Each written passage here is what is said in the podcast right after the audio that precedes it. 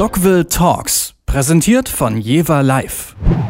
Oh Wonder sind der musizierende Beweis, dass Zufallsbegegnungen zu etwas Großem führen können. Josephine Vander Gacht und Anthony West wollten aus ihrem kleinen Songwriting-Projekt eigentlich keine große Sache machen. Ihre ersten Songs hatten sie nur deshalb auf Soundcloud hochgeladen, um sie als Songwriter anderen Künstlern zu präsentieren. Doch dann ging alles ganz schnell. Abertausende Klicks, jubelnde Musikblogs und eine Fanbase, die mehr wollte. Mittlerweile sind Oh Wonder bei Album Nummer 2 angekommen und spielen Konzerte auf der ganzen Welt. Letztes Wochenende waren sie auf dem Dogville Festival in Hamburg. Und vor ihrem Auftritt haben sie uns besucht auf unserer Dogville Interviewbühne. Doris Helpold hat mit Oh Wonder gesprochen über Zufallsbegegnungen, über Buslärm im Studio und über die euphorische Botschaft ihres neuen Albums Ultra Life. Before you came round, Herzlich willkommen und unsere ersten Gäste sind da. Genau. Hello and welcome. Oh Wonder are here. Coincidences and lucky accidents, I guess, play a big role in your band history, as it were. You met by chance. We did. Yeah, we met through um, just a mutual friend. Somebody recommended Anthony to me as a producer. Um, I was a solo artist at the time and um, we kind of just started writing songs for fun. Um, and then like for two years, like Anthony would like come around to my house like once a month, and we'd like write a song for for no reason. And then um, we wrote this song called Body Gold, and I was like, dude, this is really good. Like we should do something with it. He was like, nah, nah, nah. I'm busy. I've got stuff on. I was like, oh, okay. So I pestered him for like two years. I was like, please, let's release it. And then um, he eventually released it, and we called ourselves Oh Wonder as like a songwriting duo and just put it on SoundCloud and now we're here. Also Josephine und Anthony haben sich wirklich per Zufall getroffen. Zwei Jahre lang hat Josephine quasi gebaggert, dass sie zusammen Musik aufnehmen können. Sie war vorher solo unterwegs und dann hat es so gut funktioniert mit euch, dass sie einfach Musik gemacht haben.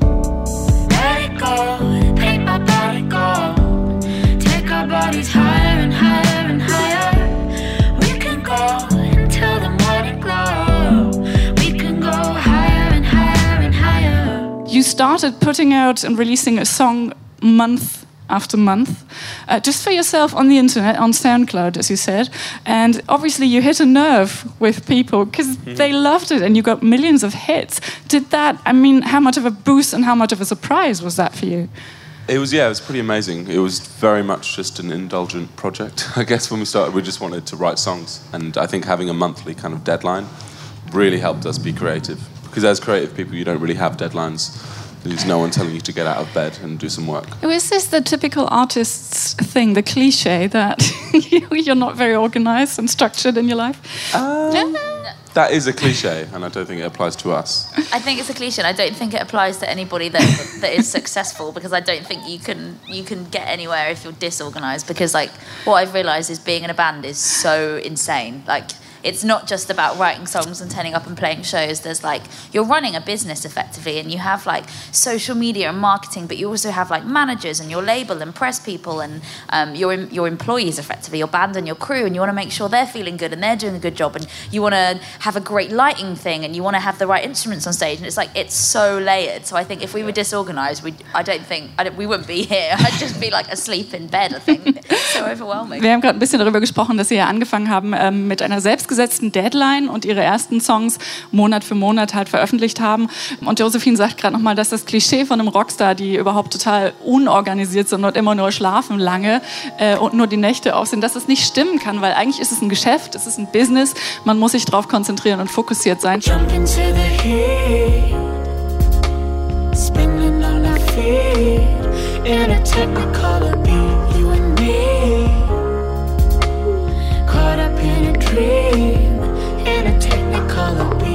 recorded a second album that's called Ultra Life, which is quite an intense title. What does the Ultra Life look like for you? I guess Ultra Life sums up the life that we've had since since our first album, which has basically been non-stop. We visited so many countries and met so many amazing people, and being able to get on stage every night and play songs to.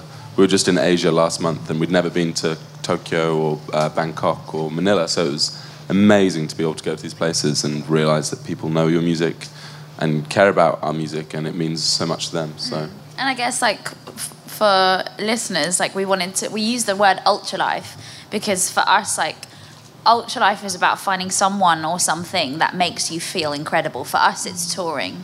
That's made us live this like crazy, like like almost like alt, alt reality, um, where you're just this other person. You feel invincible, and I guess um, that can also be like your friends at home can make you feel like that, or like your favorite hobby, or like for me sometimes it's just waking up, having breakfast in the morning, and having the time to do that. And I guess it's just yeah, finding something or someone that injects that sense of ultra into your life. Also der Titel ist natürlich auch nicht unbedingt zufällig, weil er tatsächlich das Leben, das sie führen, ein bisschen beschreibt und auch diese äh, Verrücktheit, dass man eigentlich das machen kann, was man äh, so sehr liebt und was so genial ist für einen selber.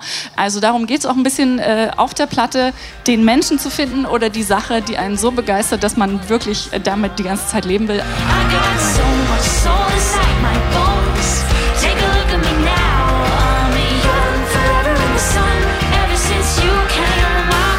Living ultra life. Uh, apparently this chance meetings also kind of they go through the record like a song like high on humans is basically based on chance connections with people on the tube or wherever you meet people is that something that kind of goes through what you write Yeah, I guess we're really interested in those moments between, you know, what could be and what couldn't be. So I guess that, that chance meeting on the tube, for example, that would have been very easy for me to just go about my day as normal and ignore people because they're strangers, and that's what you do. You ignore strangers because we're all weird. Um, or you can flip that tiny like moment. It's like a split second gut thing, isn't it?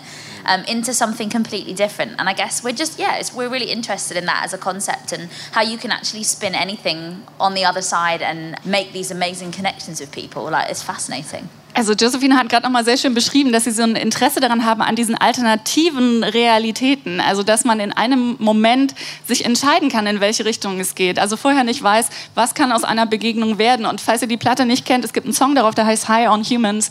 Und der ist entstanden aus einer Begegnung heraus mit einem Typen in der U-Bahn. Und wenn man so British people never talk on the tube, really. That's- Do they? true. Also wenn man Briten so ein bisschen kennt, reden mit anderen Leuten, mit fremden Menschen äh, im Bus oder in der U-Bahn passiert nicht so oft. Aber die Entscheidung war tatsächlich, das mal zu machen mit Leuten, die auch vielleicht ein bisschen komisch aussehen oder die verletzt sind. Und was dabei rauskommt, ist great music.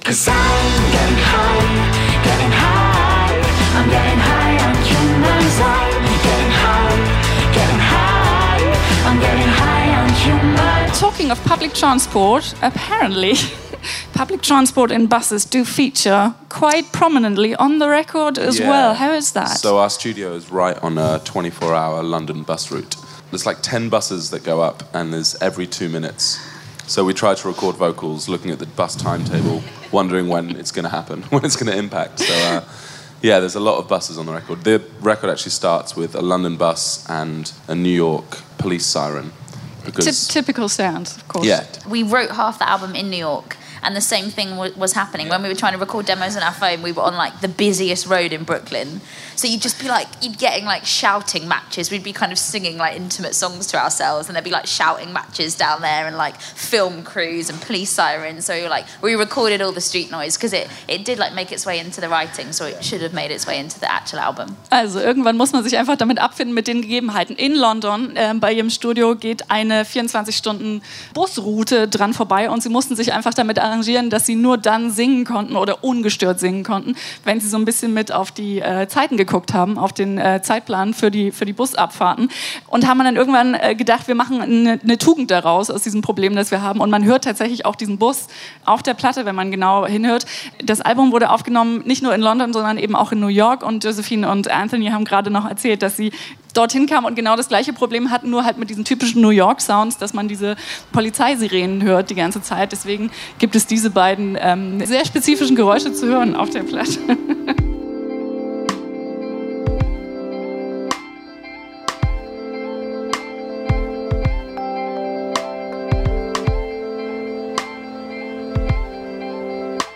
pretty sure of what's working on the record for you. Are you ever worried about what people think, other people who listen to it, or is that just as long as you put it out and are happy with it, it's okay for you? I don't think when we were selecting the songs, it was ever a matter of what other people would like because I don't think you should ever make art for somebody else. But then I think when we were in the recording process, I personally felt it was like more of an awareness rather and like a responsibility on some level because, you know, I have my favorite bands and I want them to release good music that I like that will continue to soundtrack, you know, my my 20s rather than my teens. You know, you, you grow up with artists. So I think there's this awareness that there are people that listen to our music and have, you know, like that song means this to them and that song means that to them. So you want to make songs that can continue to comfort them or inspire them or push them or so there's yeah, there's a little little bit in your head that's like More make of a good song. Yeah, responsibility more than anything. Ja, ein äh, interessanter Punkt hier von äh, Josephine, dass sie eigentlich keinen Druck empfinden, äh, es Leuten recht zu machen, die die Musik hören oder sich diesem Druck nicht aussetzen wollen, weil sie sagt,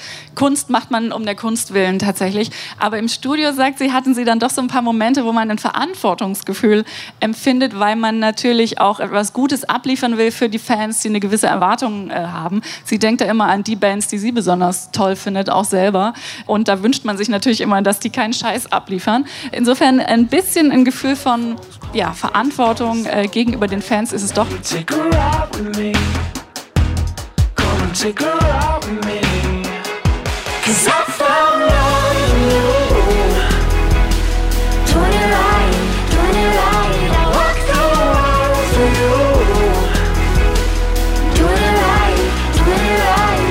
Thank you so much for being here. Have a good time you, thank you. over on stage uh, playing at Dockville. Thank you and thank you for coming to watch us guys. Appreciate that it's early and muddy. And um, hopefully we'll see you tonight, right? Definitely, I should think. Sick. Großen Applaus für Oh Wonder hier auf der Jever Live Talk Stage beim Dockville. Sweet, sweet like this earth of mine. Dockville Talks, präsentiert von Jever Live.